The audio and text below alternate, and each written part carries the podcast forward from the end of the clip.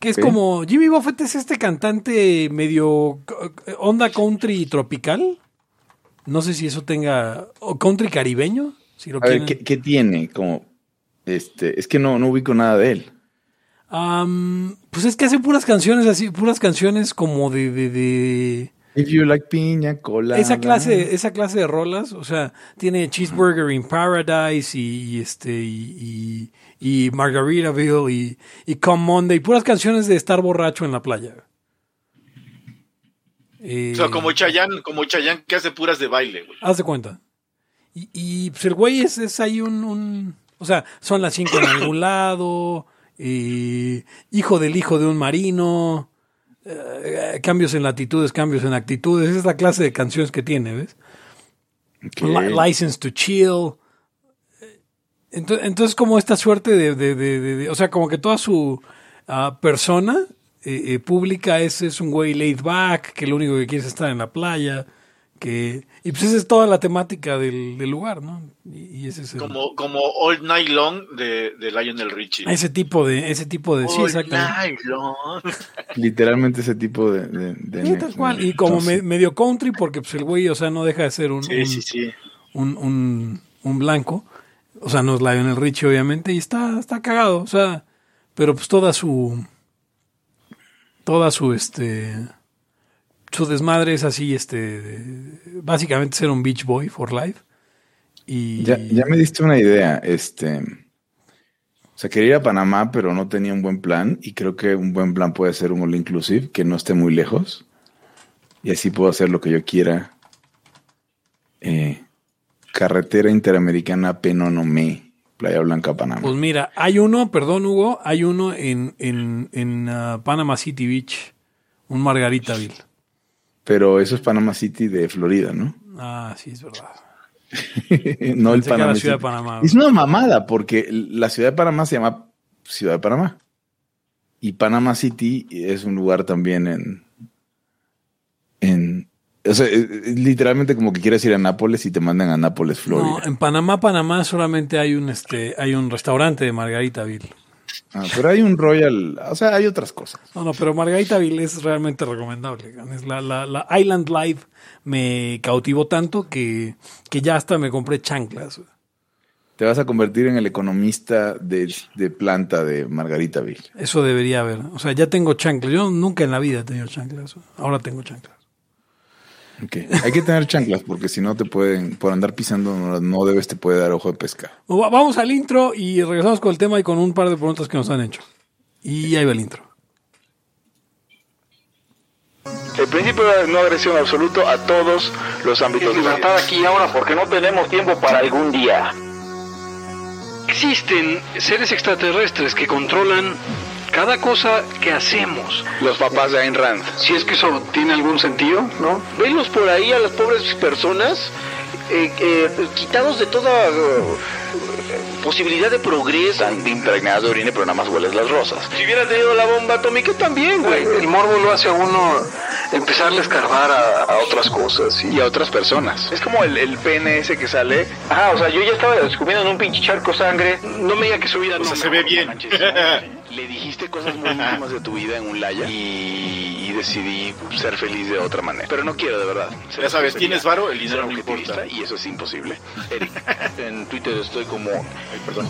¿Cómo estoy? Eric Araujo Martínez, Pepe Torre, Hugo González, Laya, Libertad, aquí y ahora. Los serpientes sí tienen chilaquil. Y bienvenidos a una nueva edición de Libertad aquí ahora, el podcast narcocapitalista. Esta vez eh, eh, el, el, um, el uh, intro, eh, acompañado de la respuesta de Erika a una pregunta que voy a hacer ahora. Yo soy Pepe Torra, me pueden encontrar en arroba Pepe Torra, pueden encontrar el podcast en arroba Laya Podcast, en Twitter, en Facebook o facebook.com diagonal Laya Podcast y usted puede donar para, y para podernos eh, ayudar a seguir eh, hashtag trabajando en patreon.com diagonal Laya Podcast. Conmigo están. Hugo González, arroba Hugons, el rey del pellaje del café y, y las eh, panes de la esperanza en el Starbucks. Hashtag trabajando. Eric Araujo, primer libertario de México. Con y- 38 grados, en, de- 38 grados Celsius de temperatura. Verga. Este, no tiene COVID, Eric, no, no, no, no se asuste. El COVID no existe. Eh, nos podrían, nos podrían shadowbanear por eso. Pero justo les Sí, decía de que, que- que había visto en Twitter, antes de llegar al tema, Hugo, que había visto en Twitter este, que le estaban echando eh, eh, pues como flores a Selena Gómez, diciendo que qué bueno que se sintiera orgullosa por su cuerpo, y, y porque subió una foto en bikini, y, y yo la veo bastante normal. Y, o sea, no, no, no. No entiendo a qué se refieren con que qué bueno que esté orgullosa de su cuerpo. Ahora le estoy mandando a los layos la foto para que... Tiene, tiene, tiene como cuántas, cu- cuántos brazos o qué. O sea, porque uno Pues es piensa, una- uno es piensa que esa clase de cosas se lo dicen cuando, cuando o sea, una chava gorda que sube una foto de su cuerpo, ¿no? Y es Es como, una ah, muchacha, pues es una, una jovencita normal, guapa. ¿Cuántos tiene? de buen cuerpo. ¿32 por ahí? yo creo que menos, Eric. Este, Sí, menos. Selena menos. O sea, Gómez. tiene una pequeñísima pancita normal, ¿eh? O sea que. Sí, eso es normal. Eh, Sí, pinche payasada. O sea, 28. horrible que subas, ser horrible. que- Ah, ese, ya, ya la vi, ya la vi. Pues está, o sea, está un poquito regordetita, pero normal, normal. O sea, es como me acuerdo, no sé Pero, si... eh, es- Pero no va a ser horrible esta- que, no va a ser horrible que subas una, su- subas una foto y lo que te conteste la gente es qué valiente. No sé, qué si de- no sé si topan a Yo Jennifer he visto Lawrence. varias de esas, así de mujer, no sé, de piernas así cabrón, de, de bien, pero no sé, una cicatriz, güey. Ah, qué valiente. ¿Se, se acuerdan Sí, de Jennifer no, Lawrence, la, actriz de las películas de X-Men y de los Juegos del Hambre? ¿Cómo no recordarlo? Que Sí. tenía, pues era cachetoncita, ¿no? No más. Ajá. Y decían que no, que que, que, que bueno, que se sintiera orgullosa con su cuerpo. Pues la mujer era modelo. Tiene un cuerpo perfecto. Ah, ¿Qué y es como, ¿qué carajos, no? Ah, ah, um, Porque tiene cachetes. Uy. Pero tú luego, luego te salen con que, con que, iba a decir Margaret Thatcher, pero no, con que este... ¿cómo- No, salen ellas mismas diciendo, me hacían bullying. Sí, pero ¿Qué- ¿cómo se llama? ¿Cómo se llama esta actriz este, que estuvo casada fe- con Joe Mayo? Eh, Marilyn Monroe. Marilyn Monroe, y te salen con que ella era gorda. Y Marilyn Monroe creo que jamás pasó de la de, de 50 kilos en su vida. A ver, señores, si ustedes tienen, eh, voy, a, voy a comentar algunas cosas, este, pues gachas que vi en la, en la primaria, básicamente. Había una, ya lo había comentado creo en un laya, una, una, una niña, pues que tenía así como la cara medio aplastadona. Pues yo creo que era como tipo asiática, güey, como Corea. O sea, traía ahí por un, un gen como coreano, ya saben que loco, ya saben ese tipo de rostro, ¿no? Eh, cara de sartén le decían en Venezuela. No, pero- le decían, aquí le decían Paola Charola, güey. Ok. Hijos de puta, güey. O sea, ese, ese, ese era un pinche bullying bien cabrón, güey. Sí, la neta sí. básicamente era cargar carrilla. Yo me acuerdo que tenía una compañera en la secundaria que le decían la feto porque tenía una frente muy, muy grande. Y la cosa es que tenía un montón de pegue con los güeyes de varo. Ok. No sé, o sea, los, los O sea, la que veían, había- la veían como una, le veían frente fresona. Pues no sé, y- pero, o sea, yo no, o sea, a la fecha no, no, no me explico por qué es. O sea, ¿por qué era? Porque no era una chava bonita ni nada. si- Simplemente Nótese los- que Pepe no, Pepe no era de varo, claramente. No, no, no, a ver, yo, yo, yo, yo, yo siempre fui jodido, digo. Clase media. cabe, ¿no? Clase, clase Cla- media. clase- pues, Vamos a- así, pasó, así pasó algo en, en, en la secundaria con, yo recuerdo de una niña que este, yo le veía unas manos súper grandes, güey. O sea, neta, unos dedotes así súper largos. Y pues era medio redondita de la cara y así. Lo que tenía es que era blan- blanca con cabello oscuro. Pero traía a medio salón ahí dándole. Peteando.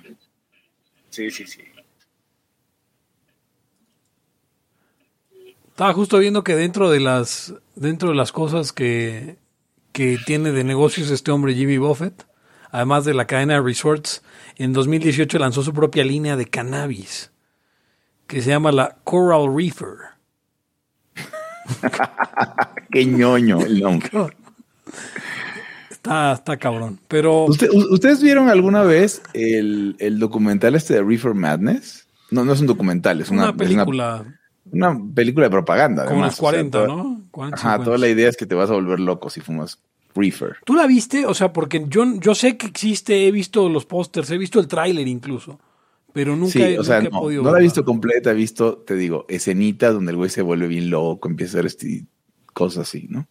Pero no, no, la, o sea, no, te- no tengo estómago para ver Reefer Madness, por más que dure 10 minutos. ¿Qué es esto? O sea, debería, deberíamos intentar verla. Este. Deberíamos intentar verla. por- para los para los fans inc- in- incluso yo creo que esa ya está en el dominio público, ¿no? Eh, Reefer Madness, sí. Es de 36 ya ya, Pero sea, aparte fue, fue, o sea, está, está en dominio público por haber sido producida por algún rollo de gubernamental educativo, ¿no? A ver, deja ver quién eh, Luis Jasnier la, la dirige, pero no sé no sé si está en el, en el en el dominio público, debería estar en el dominio público. A ver, is Reefer Madness Ah, Public Domain, miren, fíjate, la, la, la pregunta está ahí. Y mm, sí, está en el dominio público, está en el dominio público. Así que podríamos hacer una retransmisión de Reefer Madness, que está, ah, mira, está en YouTube. Está en YouTube, Ok. podríamos, podríamos Sí, en YouTube hacerlo. podríamos. Sí, igual nos van a shadowbanear, pero, pero sí. o sea, porque quién sabe por qué hacen esas cosas. O sea, igual y piensan que nosotros estamos tratando de como darle este credibilidad a Reefer Madness. Ahora que está de moda eh, pues la marihuana. O sea, ahora que está de moda que la marihuana sea chida. La marihuana siempre ha estado de moda. Eh, claro. Pero bueno, teníamos un par de temas, aunque antes teníamos un par de preguntas de la gente. La primera es que cuál es la postura de libertad sobre la detención de Just Stop, que es una youtuber, entiendo, Sí. que um, la detienen por ah, porque hizo reconoce comentarios hizo, hizo comentarios negativos y, y muy agresivos sobre eh, una, Una, una- víctima una, de- este, menor de edad. que además fue víctima de 16 un años, video víctima de abuso sexual. Está pedísima es lo que dice sí. la gente eh, o lo que dice ella. Eh, aclaro que no he visto no he visto gran cosa el tema no he visto obviamente el video. Leí el leí el, el como la denuncia no porque la- la- los abogados lo pusieron. Entonces eh, ella al parecer hizo comentarios muy agresivos y básicamente justificó que hubieran abusado de la menor porque estaba pedísima etcétera no además Entonces- se inculpó de tener el video en su posesión. e- ¿eh? Ese es el tema, ese es el tema. Que hay gente que está diciendo, argumentando, ah, ya ven, la justicia mexicana que no tiene a los, a los güeyes, pero sí metió presa a esta mujer. Pues esta mujer se incriminó, confesó, básicamente. Sí, tal cual, o sea, nadie, digo, nadie de los Posesión. rayos tiene el video, ni nosotros tenemos. Posesión de pornografía infantil, ¿no? Pero- De hecho, creo que, creo que ya le bajaron la acusación, ya no tiene eh, la acusación de, ¿cómo se dice? De distribución, Ya. pero sí de posesión. este, la posesión, ¿no? Sí, exacto. Pero Así pues que- ya con eso, ¿no? Yo creo que, yo creo que O sea, es pornografía infa- infantil es el, el tipo, ¿no? Sí. No sé cuántos años son, ya sabe usted, este, ahí no hay posición libertaria, señores. Eh, El, el- el sistema eh, penal así está hecho y el, tipo penal, acuérdese usted que es una abstracción. Pero, pero independientemente de eso nos sirve para también para ejemplificar lo, lo, lo- o sea, la, la, la falibilidad del NAP, ¿no? Claro. Porque poseer pornografía infantil no viola el NAP per se. Pero No, si usted pero que- posee pornografía infantil, usted es una cagada de ser humano. Ah, bueno, pero no es la falibilidad del NAP. El NAP es válido. Ah, no, sí, Más claro, bien, pero hay no cosas sirve que son para. cagada. Exacto. O sea, que O no sea, sirve. habrá cosas que se tienen que acordar. Ahora, perdón. Hugo, O sea, probablemente tendría que, o sea, en una sociedad eh, que, que medianamente funcione, probablemente eso tendría que ser ilegal. Sí, claro. Eh, Sí, sí, sí, seguramente sería Porque ilegal. la ¿no? posesión de eso implica que alguien lo produjo y eso es este Sí, complicado. Aparte, no, nunca sabes. Este, también es por eso. Volvemos a las, a las, este, cosas que no se saben, señor. Señora la escucha. tendría Por que eso, demostrar. por eso es- yo oí a algunas personas decir, no, es que ella es menor de edad y no puede dar consentimiento. No, sí puede dar consentimiento, dependiendo de la legislación del Estado. Son eh, años que pueden ser desde los 12 o 13, ¿eh? Sí. No, pero, Pero él- ese él- es- o sea, aquí el tema no es que podía, o sea, no podía dar Exacto, consentimiento. El- la edad no importa. Estaba Sí, sí, pedísima. Entonces no podía dar consentimiento, como consta en la denuncia que estaba pedísima. Entonces ella dice que estaba pedísima, por lo tanto le hicieron cosas, grabaron esas cosas en video y, y no podía consentir. Y que había tratado de irse antes y decir que no y negarse y de algún momento estaba muy alcoholizada. O sea, de no- todo no eso importa no qué edad tengas, güey. No importa qué Sí, edad de, de todo eso, de todo eso no acusan a, Justop, a Justop la acusan por pornografía infantil. Correcto. Por por salir. Problema no es que sea tóxica y lo, y lo y, y justifique la violación de la menor. El problema es salir a decir, salir a implicar o, o confesar que tenía el video. Y por eso, pues, obviamente, si dices que tienes un video de pornografía infantil, pues te pueden agarrar. Te acabas de O sea, de entrada eres idiota, güey. Y luego la necesidad de Es usted cagada, es usted. O sea, si usted tiene pornografía infantil es una cagada, pero aparte idiota. Ah, Yo no, Y sé, además- Dice, ¿no? yo, yo no sé si sea, o sea, cómo, cómo esté eh, eh, escrita la ley, pero creo yo que si yo fuera un juez mexicano, sí resulta un poco agravante el hecho de que además en el video describa a detalle los sucesos de- de- del video que supuestamente no le va a enseñar a nadie, ¿no? Eh, ¿qué, qué, qué? O sea, es un asco de persona. Yo stop, no, no, no, no, no nos hagamos este. Yo nunca he visto un video de ella, además. ¿eh? O sea, no, no sé. No sé, yo no sabía quién era, o sea, no, no sé. que existía. Exacto. Ahí les va, este, ¿qué dice el financiero?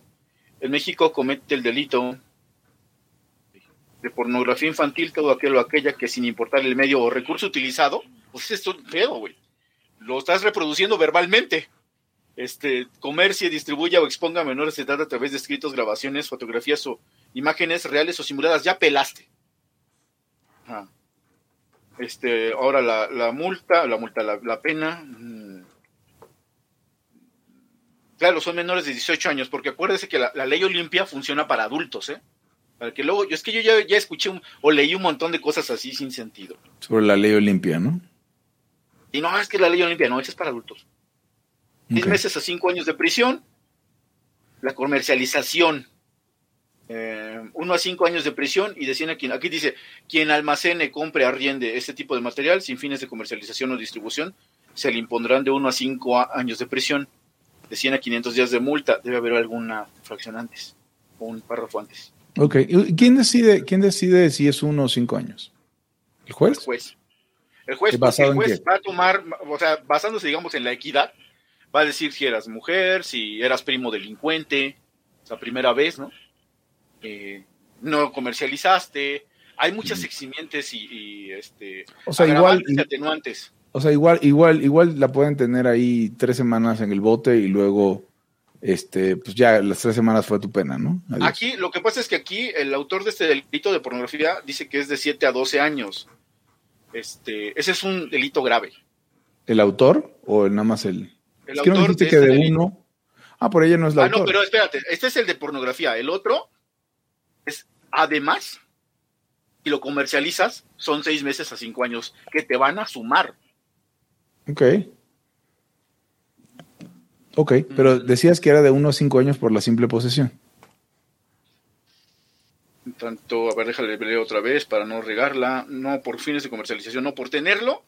Delito de pornografía ah, infantil, otra vez, todo aquel o aquella que, sin importar el medio o recurso utilizado, comercie, distribuya, exponga a menores de edad a través de escritos, grabaciones, fotografías o imágenes reales o simuladas. Entonces, este, es para menores de 18 años de- o de quienes no tengan capacidad, vamos, ¿no? Sí. Bueno, pues ahí está. Ahí está el tema. Este.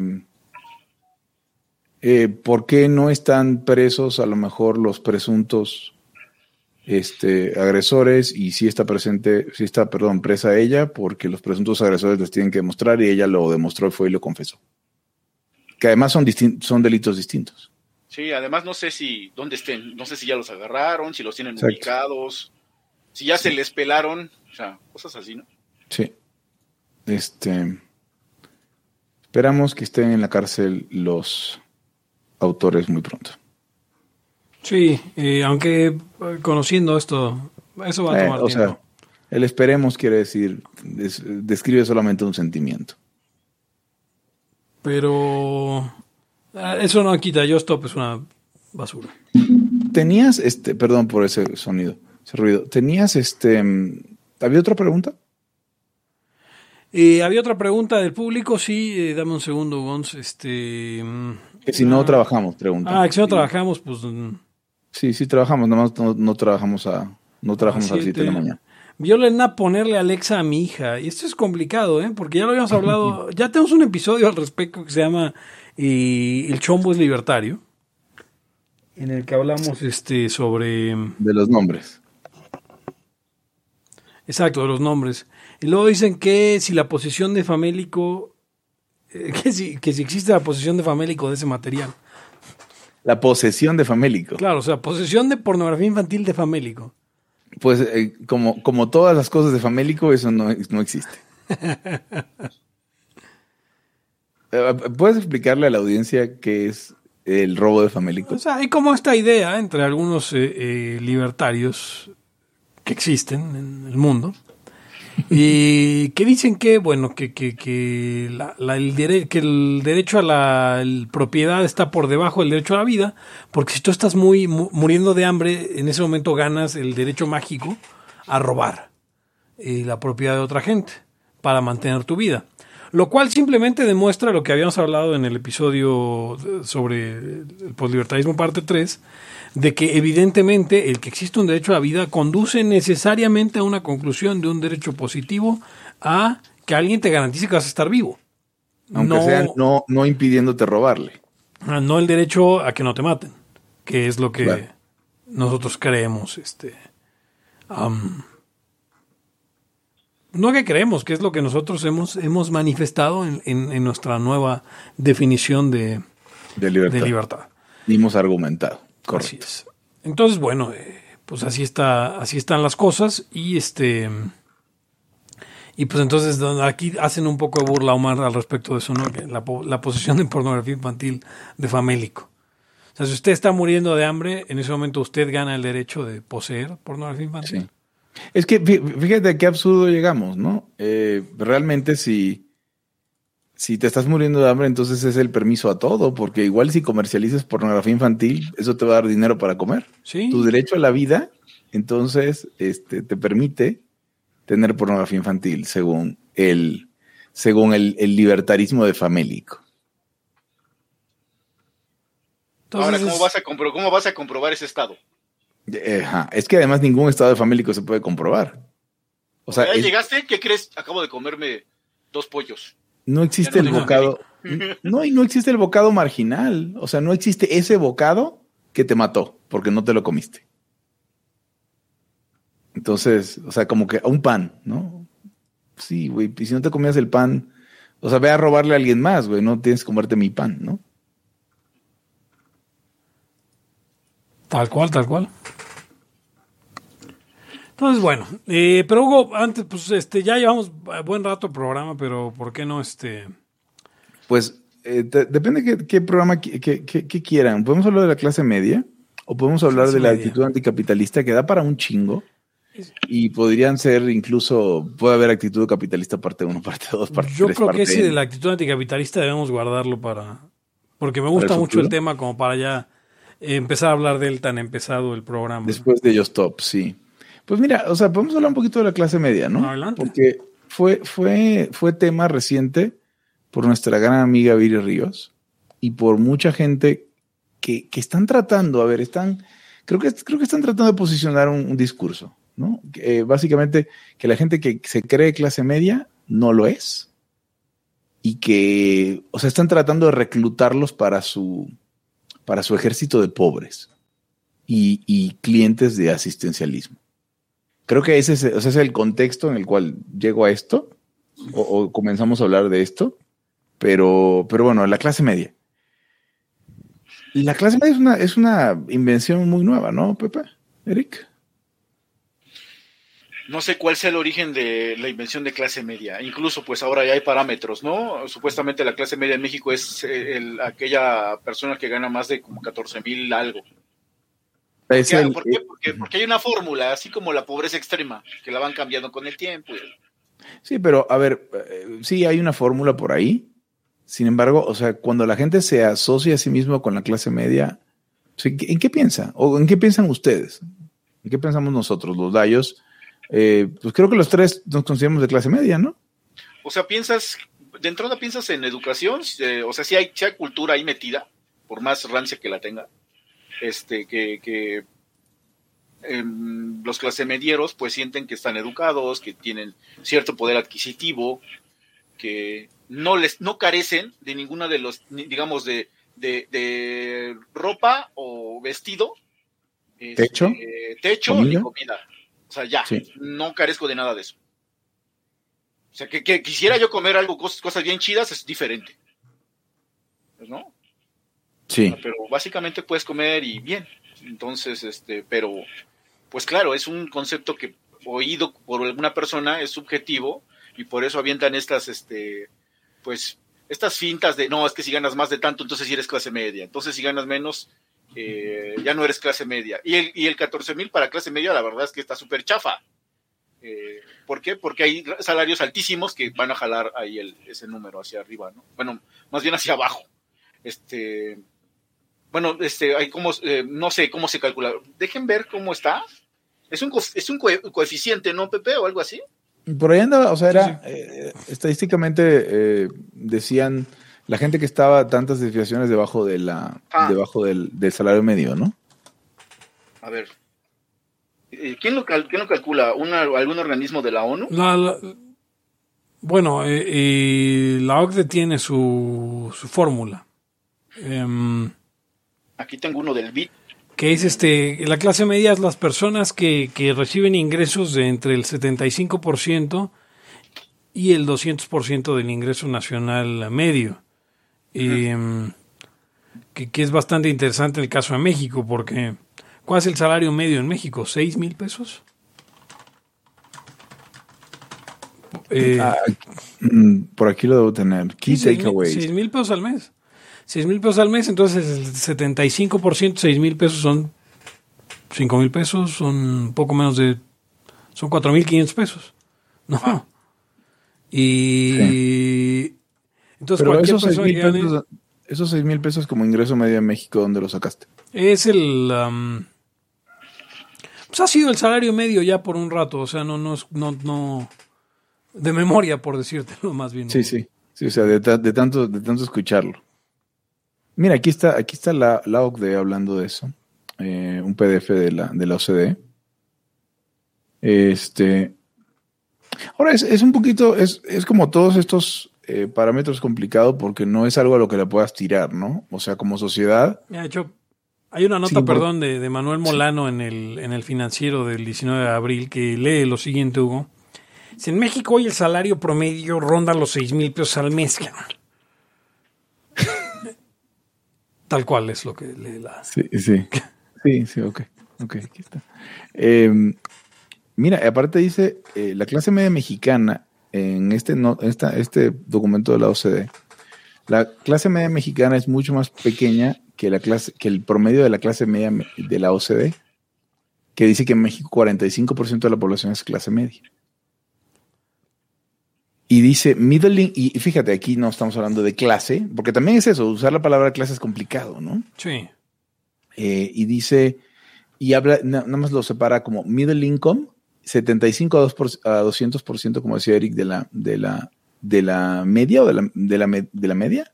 No el promedio, de la media. Eso lo dijo Pepe. El salario medio, sí. Salario medio. Lo dijo Pepe, perdón, bueno, está bien. Eh, y entonces el 45% en México, eh, eh, alto ingreso, eh, más del 200%, eh, 19% de la población, y bajo 16% de la población, y muy bajo, o sea, pobre, 20% de la población, que es del 0 al 50% de la, del salario medi- medio. Ahora, yo lo que decía es que es un problema porque luego a la gente le gusta pues ponerlo como un indicador de desarrollo, lo cual no tiene ningún tipo de sentido. Y es un indicador, si acaso, de qué tan plana es tu, de qué tan plana es tu, tu campana de, de distribución de los salarios. No sé qué opinen de eso. Bueno, la clase media, no es lo mismo ser clase media suiza que ser clase media mexicana y que ser clase media congolés. Ah, no, no, no, no, no, no, no. Entonces nos estamos comparando con los otros mexas. O sea, Es pero, relativo, no es relativo. pues la cuestión, en, en esta misma nota de, de- de Forbes de 2019, básicamente clase, out- clase alta es quien gane 14 mil pesos o más. Eh, Upper, upper, este, pero ¿qué es, la, qué, qué es la clase alta? Bueno, vamos a suponer que, que 14 mil pesos de 2019 pues son dos años de inflación, tampoco sería como tanto más. este ingreso alto, ¿no? Suponte, Ah. que, suponte que sean 18 mil pesos, o sea, sí, aún así, ¿no? Sigue siendo, no es una gran cantidad de dinero. Le- les, 1.05. les compartí el PDF de la OCDE, son dos páginas. De hecho, lo comparto en... Estaríamos hablando de 16 mil pesos ya, eh, más o menos 16 mil pesos de 2000, eh, 17 mil pesos de 2021. Eh, eso, o sea, pues yo, yo no sé, digo, yo no sé quién gane tanto como, como 17 mil pesos, pero, pero este, pues, deben ser muy ricos. Ahora, a ver. Digo, sé de eh, una persona. pero entonces, gana- a ver, gana según- como según 20 veces eso. Según las cifras, fíjate, fí- fíjate, y estoy leyendo, también estoy leyendo un artículo de la clase media que me explica mucho las viris del mundo, que dice, en el vernáculo um, americano moderno, el término mi- eh, clase media se utiliza mayormente como una de- autodescripción para aquellos a quien los académicos y los marxistas identificarían como la clase trabajadora que están debajo de la clase, la clase alta y de la, y de la, la verdadera clase media. Porque creo que la verdadera clase media son los pequeños burgueses para, para los académicos como Viri, ¿no? Pero arriba de, lo, de la pobreza. Entonces, creo que tienen este problema ya como encastrado de que no les gusta que la gente que es clase trabajadora se describa como clase media. Creo que ese es el, ese es el, el, el- el- el pedo atorado que tienen. Pero pues es una marxistada, o sea. Supongo que también tendrías que pensar que, a ver, si eres clase trabajadora, como somos los tres, eh, que, que en una, en una, por ahí en alguno de esas escenas con caminos, eh, eh, Pepe, Sí. eh, alguien decía, pues es que ustedes son burgueses porque venden su trabajo que no es una fábrica, eh, son como un abogado, pues. Un abogado no es un proletario. No, pero a ver, no, está- estarían equivocados. O sea, o sea, cual- a cualquiera de los tres, en, el sentido estricto marxista, nos extraen plusvalía. Y, Sí, nos extraen plus- plusvalía. Lo Pero entonces- nos hace proletarios. Ok, ok. Tendría que ser que este dueño de una tienda, de una, una tienda de abarrotes, en Si eres caso- dueño de la tienda, eres un, un- un, Pequeño este, burgués. pequeño burgués. Ok. Entonces, ah, habrá gente para qui- quien diga, no, mi- eh, tú, la- si eres de clase, ese problema de usar la palabra clase, ¿no? Si eres de clase media, entonces tendrías que obtener tu ingreso, tu ingreso poco o mucho de una forma que no fuera extractiva de tu, de tu, de tu plusvalía, ¿no? Sí, exacto. Entonces, po- por, eso es como- po- por, eso le gusta decir a esta gente, oye, tú, este, tú estás de nuestro lado de la lucha, compañero, camarada. O sea, entiende que aunque ganes 60 mil pesos libres, los ganas trabajando, así que la empresa donde, donde trabajas se, se está llevando una parte y tienes Pero, tu- pero ese problema ya pasó con, en, en el siglo XIX, de que pues los obreros dijeron, pues estamos bien, güey. Inglaterra, ¿no? Claro, o sea, lo, lo, lo, lo decían, mira, Y ahorita... por eso viene la socialdemocracia, ¿no? Sí, exacto, porque la revolución nunca vino. Y nunca vino en, en Inglaterra, donde pensaban que, que, que- que podían conseguir algo. Y nunca fue en la Argentina de- del principio del siglo XX. O sea, no me, no me digan que un, un obrero que trabaja en un clúster de automóviles especializado, pues no gana una lanita. güey. Sí. Y, no y tiene cero interés en, en hacer la revolución. Eh, porque además hay una, hay una predicción marxista, ¿no, Pepe? De, la, de que, de que el- los ingresos del proletariado tienden a la mera subsistencia. Sí, es correcto. Y eso nunca ha sucedido en, en- en una economía capitalista Eh, eh, moderna. eh, como eh, al principio de la era industrial. Ok, sí. Luego, Pero se, ya- luego, luego se dieron cuenta que, de que eso era malo para la productividad y lo echaron atrás. Entonces, a ver, señor y señora, escucha, básicamente puede encontrar N definiciones de qué es clase media. Incluso usted podrá, si, lee algunos estudios, propo- propuestas de una clase distinta, media vulnerable, media algo así, con otras ahí asegúnes. Pero, pues, este, depende de dónde se haga. Y aparte, igual ni entendemos de qué se trata eso.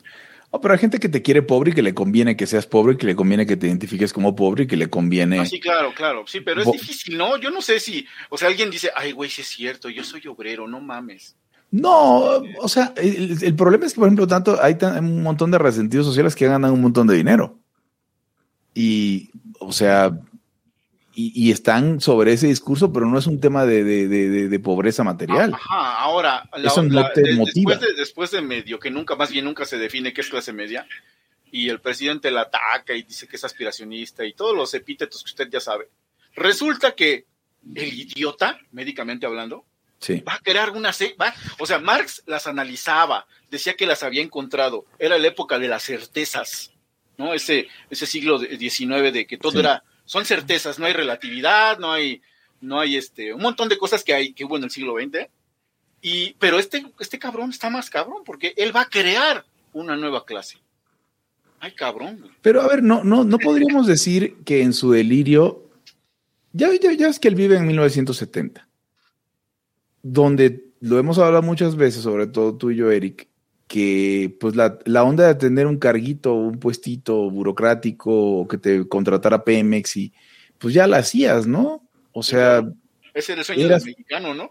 y eras parte de la clase media, es el, el sueño del mexicano. Entonces, ¿será que está hablando de eso el cabrón? Digo, vive en otro país, ¿no? Claramente no es el país donde vivimos, pero, pero, o sea, lo voy a crear porque voy a contratar un montón de gente en paraestatales para que tengan sueldos dignos, porque yo, como no tengo el esquema de, de, de costo-beneficio o de, o de fines de lucro, como escuché a mucha gente decirlo, eh, entonces sí voy a dar salarios dignos porque lo que me importa es el bienestar de la gente, no a maximizar mis ganancias. O sea, es, es de Que va- retrasados va- mentales. la, base de, la base de datos de los de los este godines eh, burócratas que corrió y, y algo así. Supongo. No sé. ¿Qué opinas, Pepe? Estás muy callado. Si ya cuando se calla, está, piensa Pepe que estamos diciendo puras tonterías. No, no Sí. necesariamente. O sea, ahora sí estaba, estaba clavado, estaba clavado en ese pedo. Y me quedé Fíjate pensando que- en la que- cuestión de la pequeña burguesía, sinceramente, y, y sobre cómo uno.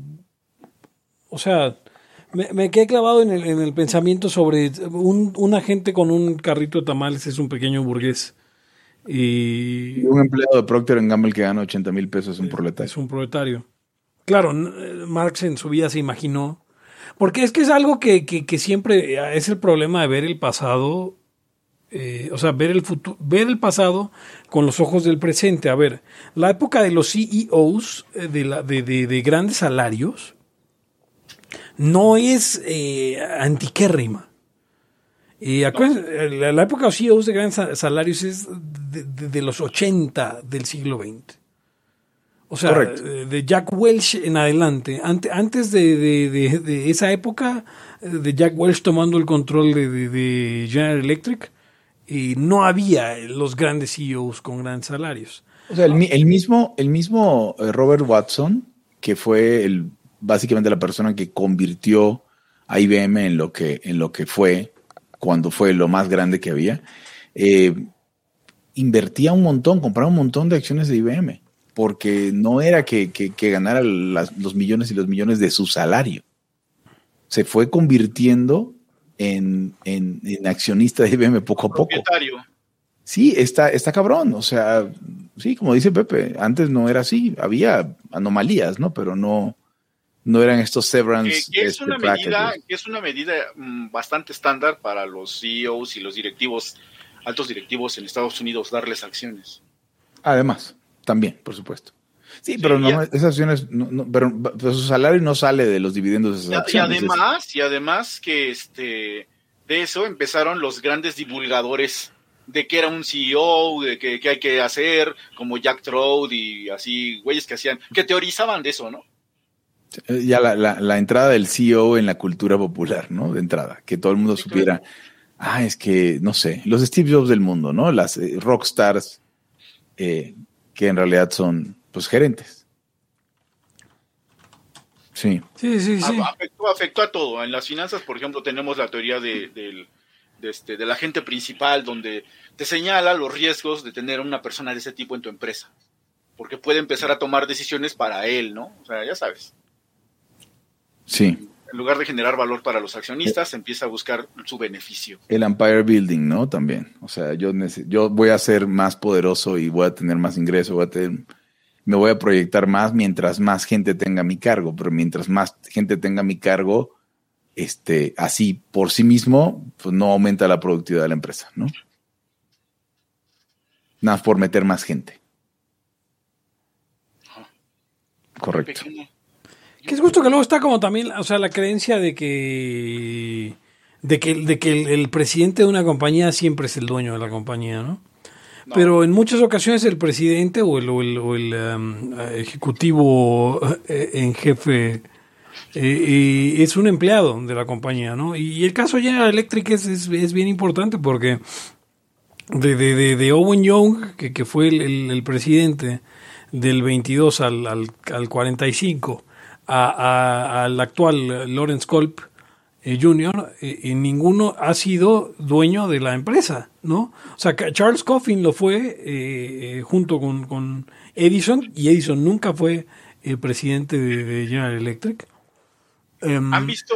Pues son habilidades distintas también. Claro, exactamente, ¿no? O sea, y sí hay, hay como, como, o sea, sí Steve Jobs, eh, eh, eh, o Mark Zuckerberg, o, o Jeff Bezos, o, o- Sí, pero son anomalías, Pepe. Está Sí. muy cabrón porque tienes que tener un conjunto de habilidades al principio, luego migrarlas. El más famoso yo creo vendría siendo de, esa época Warren Buffett. O sea, es, es el, el dueño y además es el, el presidente. Toma las decisiones financieras y toma las decisiones de contratar ejecutivos. Todo lo demás se lo relega o se lo delega más bien, perdón, al, al ejecutivo que él contrató para ser CEO de, de- pero él es él, trae Berkshire Hathaway, que es esta compañía de seguros que concentra multimil empresas. ¿Ustedes, ¿Ustedes han conocido alguna vez a un empresario de estos que pueden crear una empresa y todo, pero se, hay que arrancarse de las manos rápido porque la, la estrella pronto? Porque no, no sabe administrarse. No sé, Hugo, eso, eso dinos tú porque tú eres el de ese, el, el de ese estrato. No, digo, o sea, tú has Cuéntanos business. anécdotas, También, cuéntanos yo, no, anécdotas. puede, puede ser lo que sea, puede ser lo que sea, puede ser unas tortas y un cabrón bien, o sea, tortero y que le emociona este pedo y se le ocurran nuevas tortas y la madre y lo haga todo bien al principio, pero cuando empieza la parte aburrida del business, Pues es que son, son defectos de la personalidad, ¿no? Que ya no quiere, ya se desanima y busca un nuevo ajá, proyecto. pero es que Eso- justamente la, Eso la pasa en un tiene- montón de campos. pero la gente que tiene esos defectos de la personalidad justamente eh, coincidentemente es la misma gente que es buena emprendedora pero mala administradora. Porque si eres, si estás muy tranquilo con la estabilidad y con, y con hacer las cosas siempre igual, pues no, no vas a ser el mejor innovador. Sí, sí. Un, emprendedor real es impresionante. O sea, es, eh, digo, hablando abstractamente, ¿no? Que dices, ay, güey, o sea, tiene un chingo de energía. Pues, cu- Cualidades que ya decía Buffett, ¿no? Energía madre, es inteligente y otras tantas. Y hay apetito, o sea, tiene que tener ganas de, de- de tener más o de hacer o de apasionarse y la- con todo eso, ¿no? ¿Cómo llegamos a esto? Por, por, por saber, por saber si somos este, Ah, proletarios. ah, otra cosa. No, o fa- no va a faltar, no sé, no lo he visto, no sé si lo hayan visto ustedes, que digan, no, ¿cómo crees que somos clase media? Si la clase media en Estados Unidos gana 60 mil dólares mensuales y para arriba. Me- perdón, anuales. Sí. O 70 mil, ¿no? Pues no estamos Aquí, en Estados no, Unidos. Ajá, pero ya saben, eh, lo que hemos dicho Pepe tú y yo de que se, se, se están como queriendo mimetizar con los gringos. Así de no, lo- los white chickens y todos estos, estos temas, obvio, va, va a incidir también alguna vez o en algún momento en los salarios. Puedo pensar Sí. eso, ¿no? Ah, ya desde, o sea, en la, en la, ¿qué será después? En la edad moderna, sí. O sea, ya había una clase media de ingresos que eran los, los funcionarios, ¿no? Que eran medio de poca monta, pero, pero pues no estaban labrando el suelo. No, no, tampoco no, eran el rey, eras, tampoco eh, eran sé, militares. una, te daban a un, un piso a cuidar y ya ganabas tus 30 bolas, ¿no? Una burocracia, ¿no? Sí, sí, sí. Entonces, este, pero yo veo que un chingo de mexicanos, o sea, a ver, la, la- la gente, los mexicanos que se identifiquen de clase media es más grande que la clase media estadística de aquí de la OCDE, ¿no? Pero es porque nadie quiere ser pobre y si tú tienes un techo y tienes y tragas tres veces al día y pues mandas tus hijos a la escuela de gobierno y todo, pues tú te dices, yo no soy pobre, no mames tampoco. Exacto. Ah, también cabe decir que, que mucha gente clase alta prefería definirse como clase media por cuestiones de conveniencia, o sea, porque siempre hay un pez más grande. Sí. Por un lado eso, ajá, o sea, el tem- la, la cosa relativa, y también por, yo creo que si, si lo pienso en, en mí, por ejemplo, también por, el, por la fuente de mi ingreso. O sea, porque tú dices, no, rico el que no tiene que levantarse todos los días a O trabajar. sea, no hay flujo de efectivo, es trabajo. Exacto, chingada. Tú dices, a ver, o sea, yo no me, yo no me voy a considerar rico sin importar lo que gane, siempre y cuando tenga que levantarme a chambearle todos los días. O sea, eso no, yo no me consideraría de una clase distinta. Es clase trabajadora con salario aceptable alto. Yo lo consideraría, Hugo, un riquillo. Iba el riquillo de lujo. Sí, sí. ¿Por qué, güey? No. Güey, eh, ¿a poco no? Messi y Cristiano Ronaldo son ricos, güey. ¿Qué, qué, lu- qué lujo? Sí, o sea, pues sí. Igual que yo, mi dinero sale del deporte. No mames.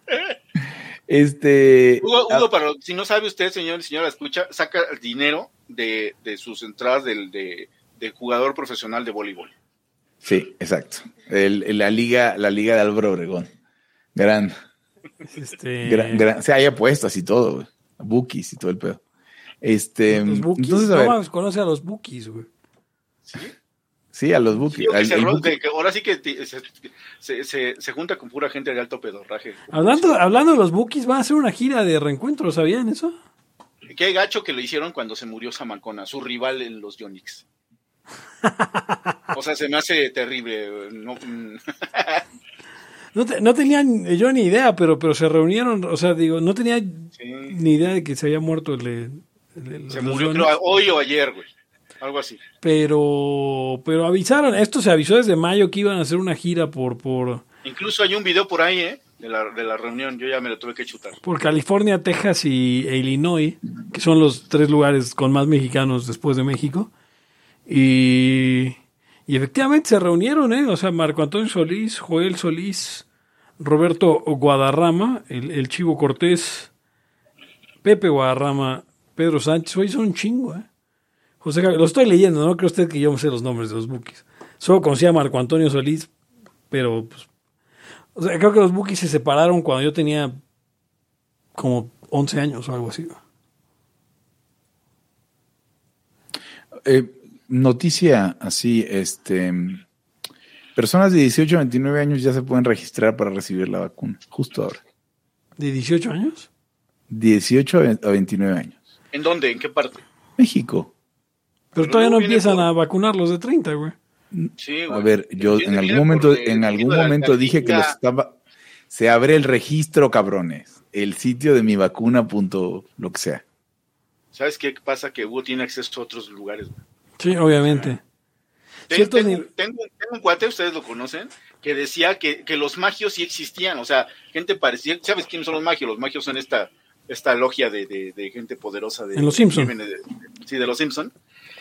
Y No dice, güey, una vez vi que un cabrón, no me acuerdo quién chingados era, era un güey así, pues de esa eh, clase alta. Y se, se metió un cajero, güey, y de pronto ya estaba saliendo por el, por el hotel. Ay, güey, entonces él se quedó con esa idea de que, de que los magios sí existen. Verga. Y yo así, neta, güey. No, sí, güey, o sea, lo juraba. Pero la gente ve cosas que jura y pues, nada. de- Son absurdos. ¿Los, los escuchas serán mayormente clase, clase media? Yo creo que los la escucha sí, mayormente son clase media. Y. Sí, sin duda. Una vez, fíjate, Hugo, les voy a contar una, una, una de mis experiencias con la, con la clase eh, alta. En una ocasión, un, un buen amigo, bueno, un conocido de nosotros tres, y, y- y parte de una. eh, compañero de una organización eh, que no existe, me invitó a, su a un programa de debate que había organizado él con otros compañeros de su universidad. Una universidad de niños ricos, cabe decir. Sí. Y este, y entonces, bueno, estábamos ahí, este, si no me equivoco, éramos, eh, ay, ¿cómo se llama este hombre? Hubbard, este, ay, Dios mío, no recuerdo el nombre de- del, del, ah, ay, escribí en letras libres, este, mm, Julio Hubbard, Julio o Hubbard, no sé cómo se pronuncia, pe- pe- pero el- básicamente era un debate en el que Julio Hubbard y yo íbamos a tener que, eh, que pelear con el hijo de pelear eh, con el hijo de, de- Carlos Castillo Peraza, socialista de mierda, y, y una doctora en economía que no, no, no me acuerdo quién era, pero también era una socialista de mierda, y sobre, sobre la, la- los impuestos, eh, si tienen que ser progresivos o regresivos o lo que fuera. Y al final, Hobart, Hobart y yo, pues como que acordamos que no íbamos a defender los impuestos regresivos tampoco, sino que íbamos a cagarnos en los impuestos y ya, ¿no? Pues entonces cuando estaba allá arriba, esto fue en un, en un, o sea, para esto habían rentado un bar muy, muy exclusivo, de esos que tienen fila afuera eh, en, la glorieta de, de Las Cibeles, aquí en la Ciudad de México.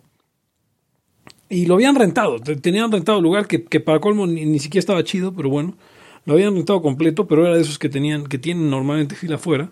Y entonces era como toda esta, esta, esta, esta gran cantidad de, de- de jóvenes de, pues, de dinero, claramente de dinero. O sea, y, y- entonces me di cuenta de que, de que este era, eh, los modern day eh, mandingo fights. O sea, o sea, habían traído a, pues unos intelectuales de- de- de media monta eh, para que nos peleáramos a muerte y ellos se divirtieran. Porque al final no es como que fuera a ser público, no había actas de nada, o sea, no, no, no, no, no, no. Era un espectáculo de puro morbo. Ah, un- Era, era como que pone hormigas a pelear con arañas en un bote.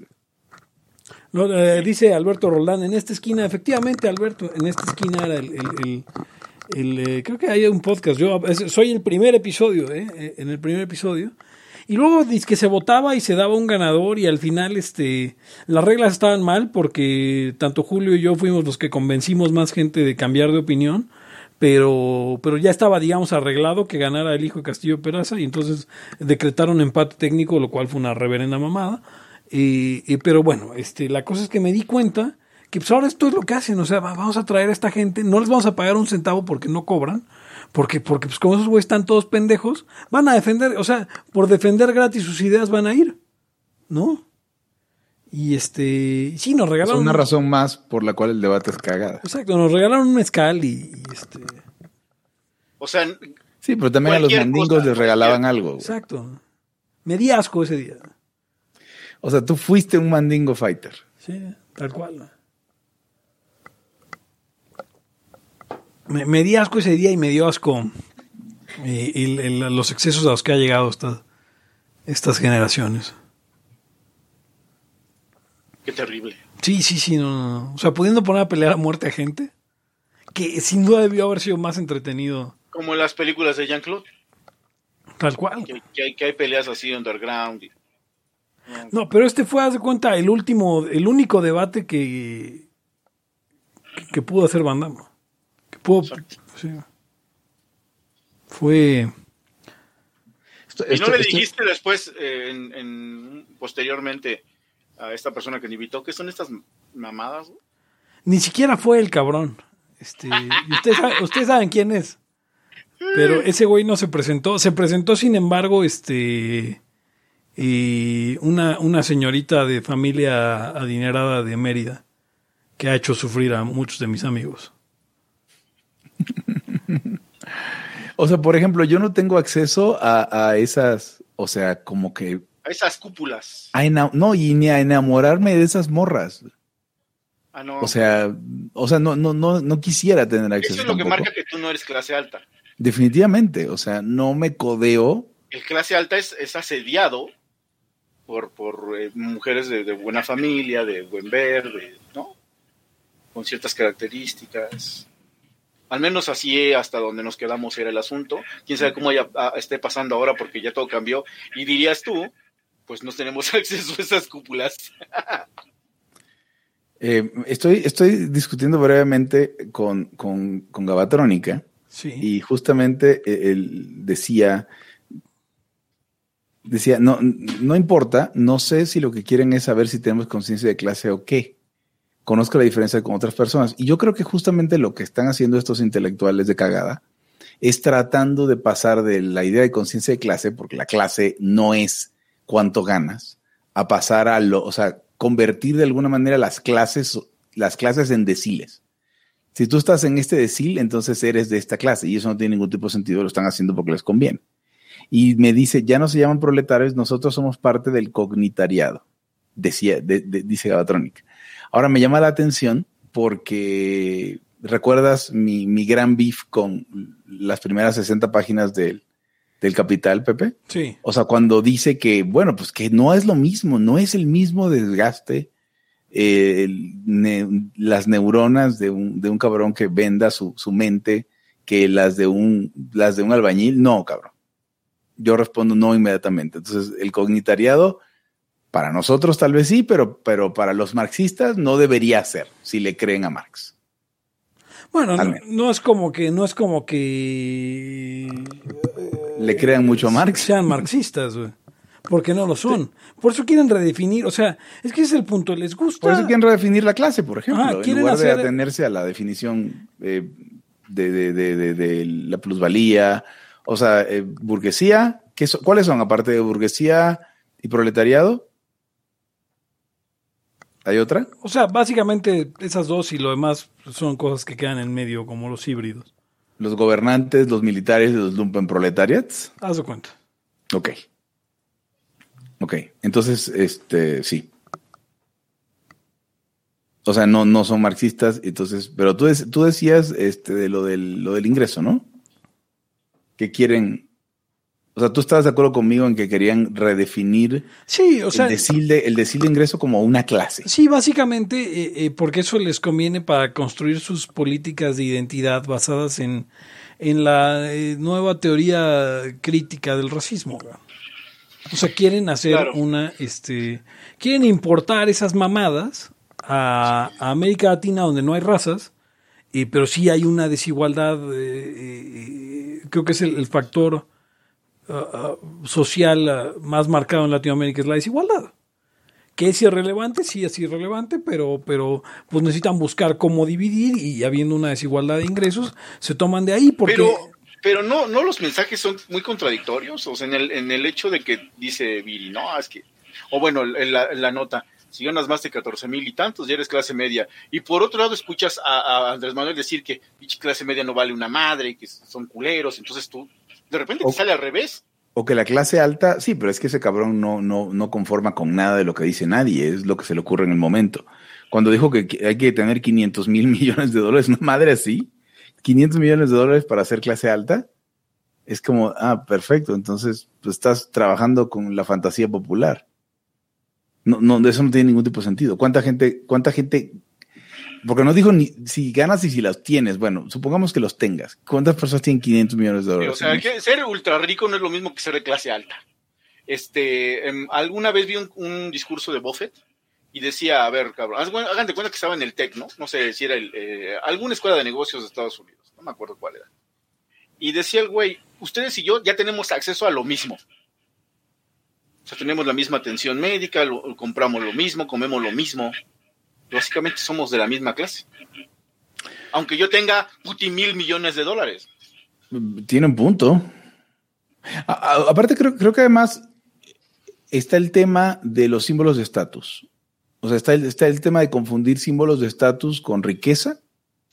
Eh, y yo sé que sí hay gente que tiene la riqueza o el dinero o el ingreso para volar, porque conozco gente que, que- que se ha movido en esos círculos, yo jamás. O sea, que, que sí, pues que sí se va a comer a Mérida en un avión privado. Sí, claro.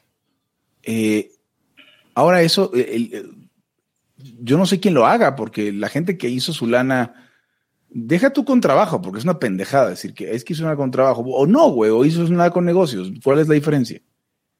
Pero normalmente no hacen eso. ¿Quién hace eso? Pues políticos y los hijos de la gente muy rica. Porque ni la gente muy rica, güey. Si no, serían ricos. Porque entonces, en lugar de irse, y, y- y me, me- y me- ayúdenme a decirme si, si, si suena muy zombie con este pedo.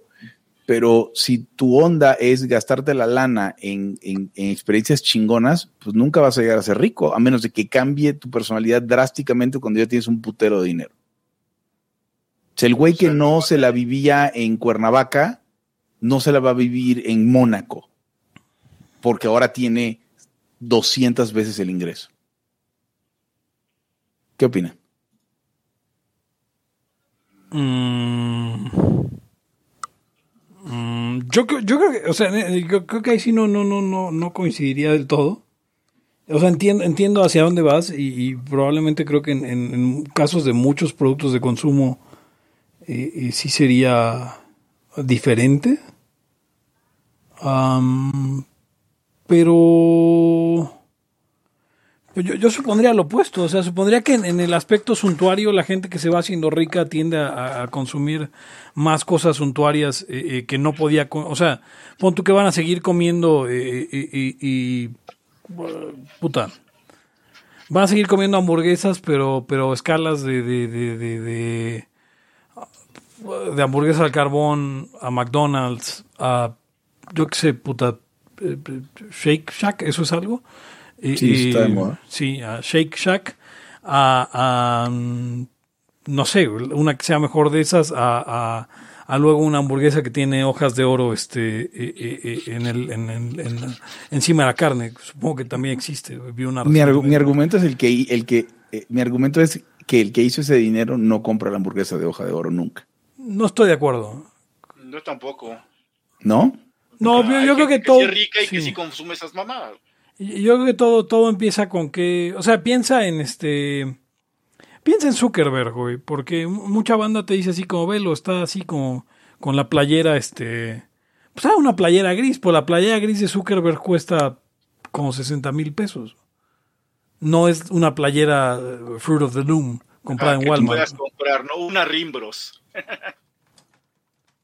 Y, y- Sí, dice, no, claro. dice Gabatrónica que si hay racismo en México, hay estudios de pigmentocracia con bases en datos que armó el Colmex, que si esos no cuentan. Mi No, no respuesta cuentan. rápida es no, esos no cuentan. ningún estudio cuenta. Ok. Brand, um, este, espérame. Güey, Ah. tan solo los más ricos de México, creo que solamente el 20% son blancos. Bueno, de tez clara. Entonces, clara, sí. O sea, todos los demás no son güeros, ni white ni nada. ¿eh? Hay gente morena con un chingo de dinero. A ver, las, las, las playeras grises que, que usa este cabrón, el, el- la- la- las diseña eh, eh, un diseñador italiano de apellido Cucinelli. Ah, ah, son custom made y probablemente cuesten más que mi carro. Cada playera. O sea, unas vírgenes belgas eh, las teje a mano.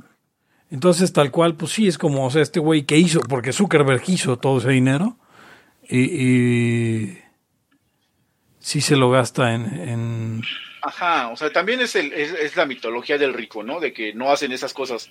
Buffett eh, este, dice que, que él, por ejemplo, se compra carros dos años atrasados para no pagar impuestos o no tantos impuestos y que él conduce, pero a la, al- a la vez también tiene un jet privado. güey. De una empresa que tiene de renta de jet privado. Y, y- y el güey se va de culé con Bill Gates y así.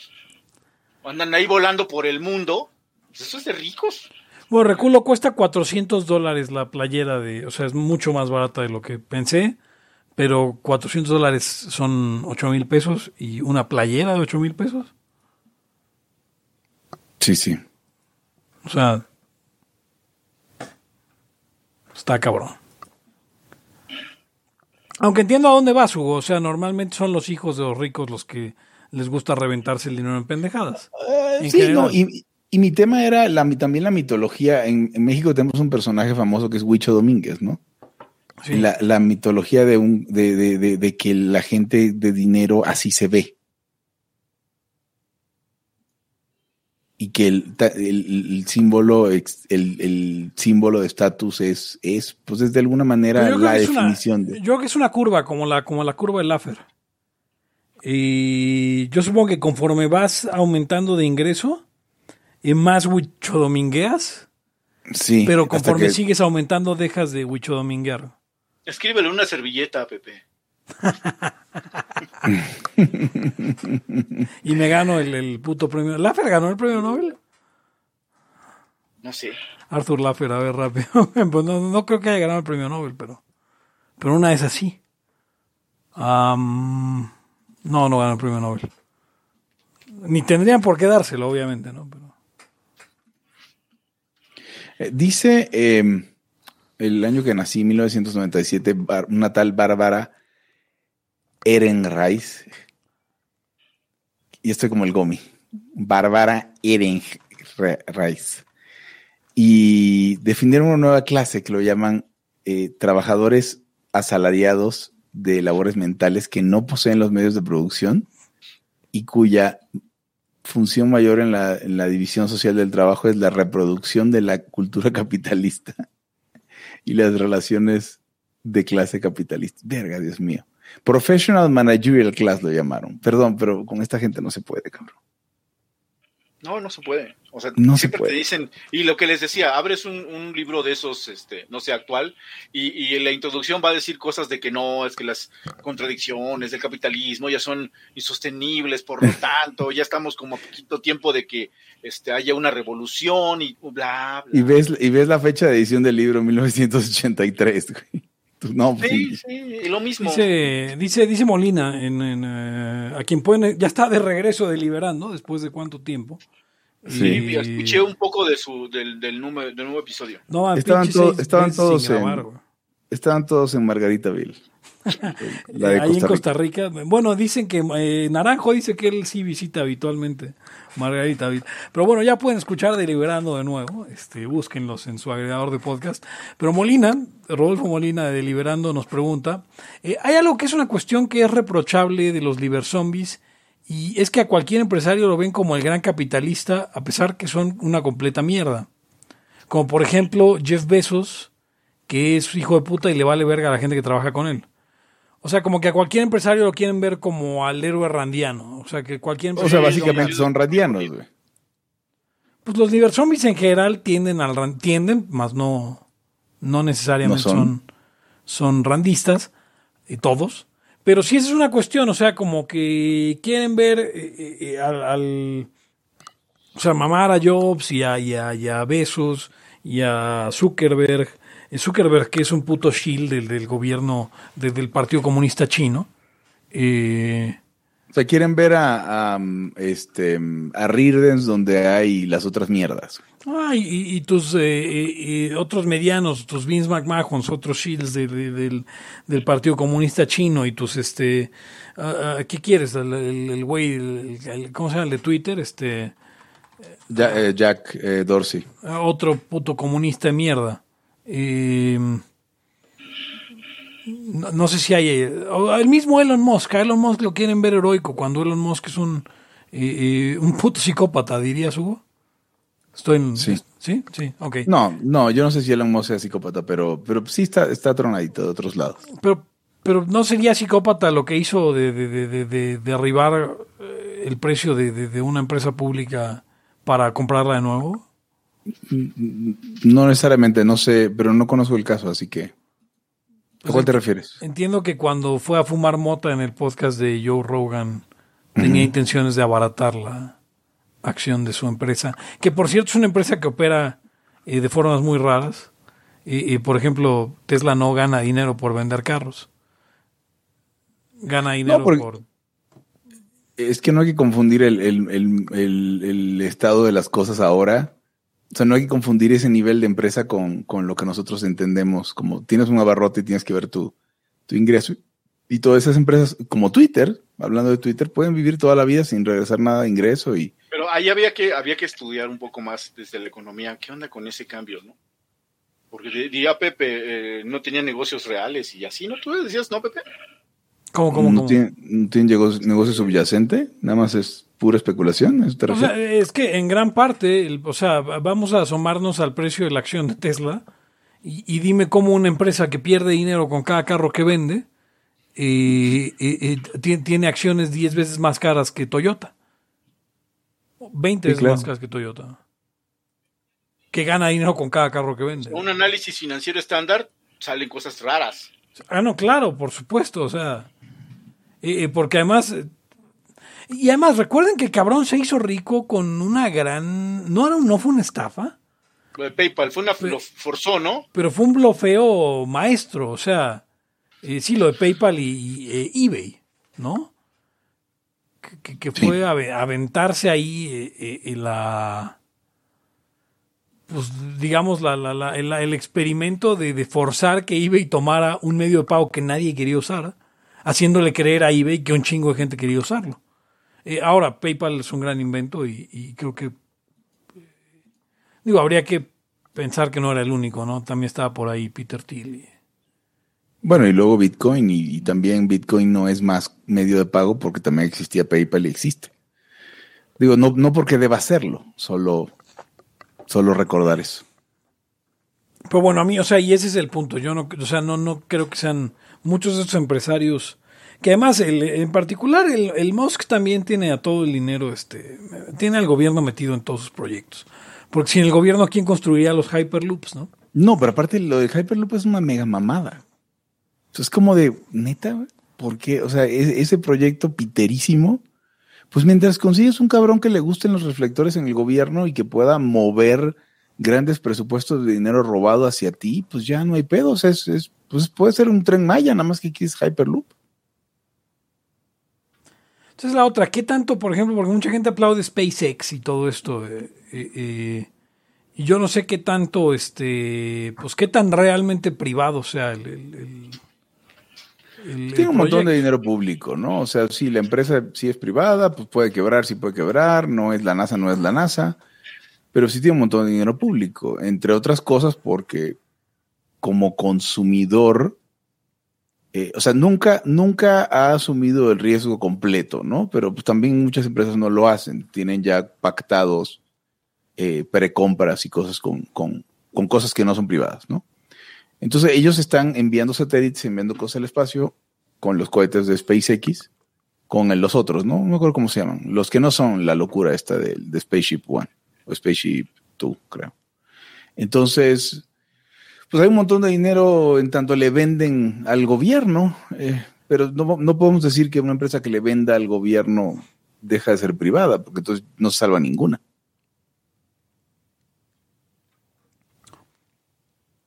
Oye, y, Aún así Virgin- pienso que el tipo es cagada. Virgin Galactic tiene algo de, Otro loco.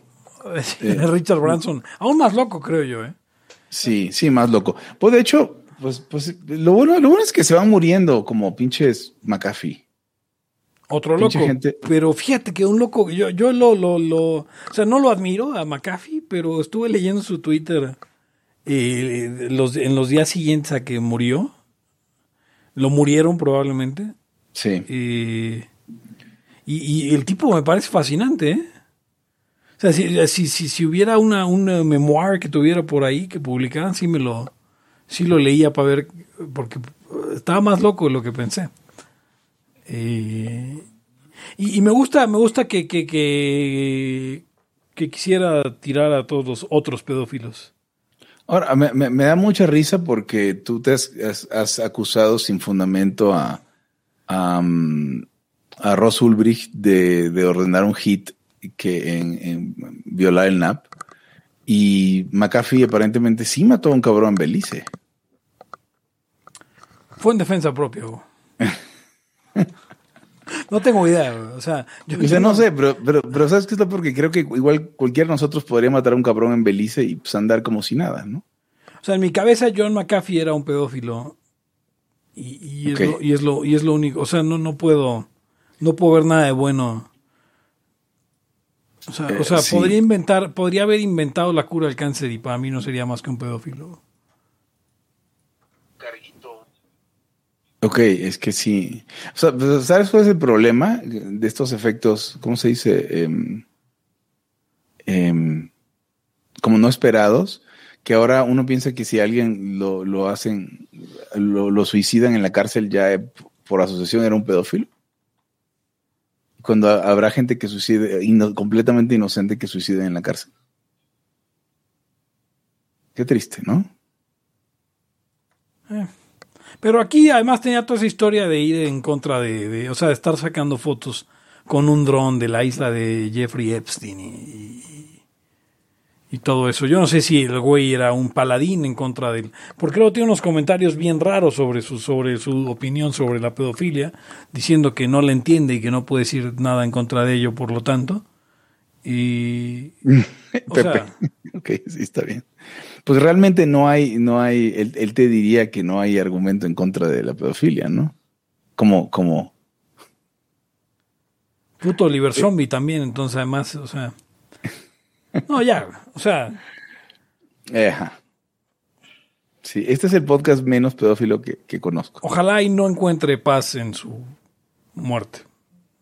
Eh, ok. John McAfee. Eh, puto antivirus de mierda. Era bueno cuando era para MS2. Sí, luego era molesto que te preinstalaran McAfee o hasta que te preinstalaran Norton, güey. Es como, ¿por qué me hacen eso? Póngame algo bueno, póngame un uh, Kaspersky o algo así, si va a ser uno pagado. Pero, ¿no serás un shield de los rusos entonces? Kaspersky es... Te, uh, te- te- te- te he visto usar Telegram, Pepe. Sí, pero también uso Pingle y no me, y no me, y no me llamas un shield de los eh, armenios. ¿Sabes qué es lo peor? Que la persona que más te insiste en usar Telegram Sí, soy yo. Eso, es- eso es cierto. Sí. Bien. eh, tendrías que usar WeChat para hacer un shing. un- un- pero, ¿por qué estamos diciendo shingle? Un Shingle es, es- Shingle, sí. Es, Un es chill, el ¿no? herpes zoster, el shingles, ¿no? Sí, sí, son las. Este, sí, el herpes zóster. Sí. Eh, un shield, ¿no? Un shield, sí. Sí, un shield. un shield de ¿Por qué China. de repente ya eres un, WeChat. eres un herpes zóster de los chinos. No, pero, pero, pero yo uso Pingle, o sea, de hecho lo recomiendo. Eh, recientemente agregaron la opción de ver tus chats este, en forma cronológica. No mames, es un breakthrough. Sí. Pero pues yo lo uso siempre. Este. No, no tengo nadie con quien chatear porque nadie más lo usa, pero. No, pues es- todavía tengo mi. Por cierto, búsqueme ICQ 804 804 6369, creo. pero, Tampoco pues, tengo nadie con quien hablar. También hay como gente. Oye, ¿y ICQ ahora quién lo tiene? Unos putos rusos, como, como todo. El IC2. ICQ era grande. Yo me acuerdo que era, era, o sea, alrededor del 2000 era la onda. Sí. Sí, sí, sí. Sí. sí, sí. Antes del Messenger, el Messenger era muy inferior. Lo que pasa es que, pues, este, Tyranny of the Default.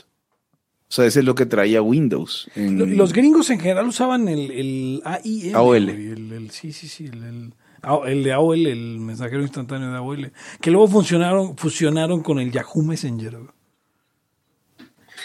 Y, y luego Sí, bien triste. Pero qué interesante cómo desaparecieron los mensajeros instantáneos de. Pues ahora se llama WhatsApp y Sí, WeChat y. Sí. No, pero a ver, el cabrón que inventó el mensajero instantáneo, que supongo que fueron los de AOL, eh, porque sí es previo a ICQ, la verdad que un puto genio. Porque no era síncrona la cosa. Era, pues, mandabas el mail, lo leías cuando podías, etcétera. Entonces alguien dijo, oye, ¿qué tal que? O sea, todo el invento es la presencia, ¿no? O sea, de alguna manera detectar o, o, eh, mantener un registro de la presencia para que sepas cuándo puedes hablar con alguien. Y es muy grande. Ahorita me voy a meter a Facebook para hacer eso. Fíjate que tenía una cosa de, digo, siempre lo digo, pero tenía una cosa de romántico eso de, de- la era de, la, de la desconexión. ¿no? No digo que fuera mejor, evidentemente no lo era. Eh, era mucho más productiva, pero, pero a la vez tenía esa cosa de... lo, vi, lo vi recientemente, ¿no? Como, como hoy, hoy tengo 44 mails en mi carpeta de, de- cua- 44 emails en mi carpeta de entrada, sin abrir, ¿no? Y, y, y tengo 2162 ahí guardados. Yo antes era muy escrupuloso y tenía, o sea, dejaba solamente los 10 últimos o algo así.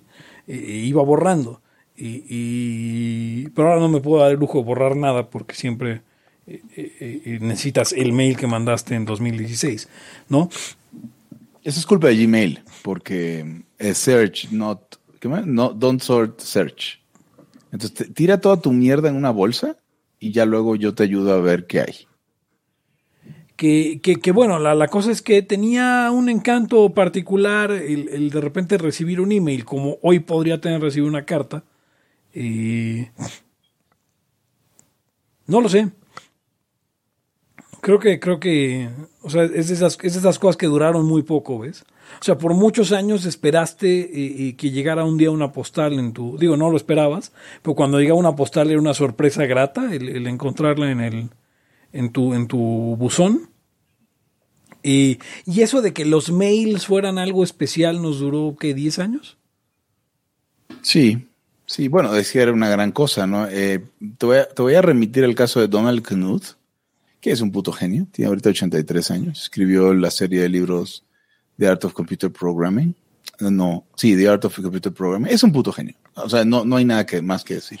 En algún punto de los 90 dijo, ¿sabes qué? Este tema del email, como tiene muy, muy baja como barrera de entrada, me está distrayendo. Entonces lo que voy a hacer es solamente voy a interactuar por correo postal. Entonces, si te interesa, es suficientemente importante, me, me mandas una carta, cabrón. y creo que eso fue en el 90 y algo. Ahorita le voy a, ahorita le voy a poner este. Um, Knuth, uh, ¿por qué no utiliza email? Pero no sé en qué año. Eh, estoy seguro que eran los noventas. Obviamente tenía email porque estaba metido en la universidad, ¿no? Why Donald Knuth does not use email. Y aquí explican un video, lo, voy a, lo voy a compartir. Lo voy a compartir. Ay, si no mamen, güey, ya son las 12.40. Vámonos. Vámonos. Eh, pues esto fue todo por hoy en Libertad aquí ahora, el podcast eh, anarcocapitalista eh, y pues que más ha durado el día de hoy. Yo soy Pepe Torra, pueden encontrar en arroba Pepe Torra, el podcast en arroba Laya Podcast, en Twitter, en Facebook, con facebook.com, diagonal Laya Podcast, y usted puede ayudarnos a, a, continuar con esta historia sobre, sobre Donald Knuth con Ugons en patreon.com, diagonal uh, Laya Podcast. Conmigo estuvieron. Hugo González, redes anarquistas, arroba Hugo NZ. Eric Araujo, primer libertario de México, arroba Eric Araujo M. Y yo me despido no sin antes eh, preguntarles, um, ¿qué no tienen trabajo? Hasta la próxima. El principio de no agresión absoluto a todos los ámbitos. Libertad aquí y ahora porque no tenemos tiempo para algún día. Existen seres extraterrestres que controlan cada cosa que hacemos. Los papás de Ayn Rand. Si es que eso tiene algún sentido, ¿no? Venlos por ahí a las pobres personas eh, eh, quitados de toda posibilidad de progreso. Están impregnadas de orina, pero nada más hueles las rosas. Si hubiera tenido la bomba atómica también, güey. El morbo lo hace a uno empezarle a escarbar a, a otras cosas y... y... a otras personas. Es como el, el PNS que sale. Ah, o sea, yo ya estaba descubriendo en un pinche charco sangre. No me diga que su vida no mejoró. No manches, no. ¿Sí? Le dijiste cosas muy íntimas de tu vida en un laya y, y, decidí ser feliz de otra manera. Pero no quiero, de verdad. Se los sería ser objetivista y eso es imposible. Eric. En Twitter estoy como ¿Cómo estoy? Eric Araujo Martínez, Pepe Torre, Hugo González, Laya, libertad aquí y ahora. Los serpientes sí tienen chilaquil.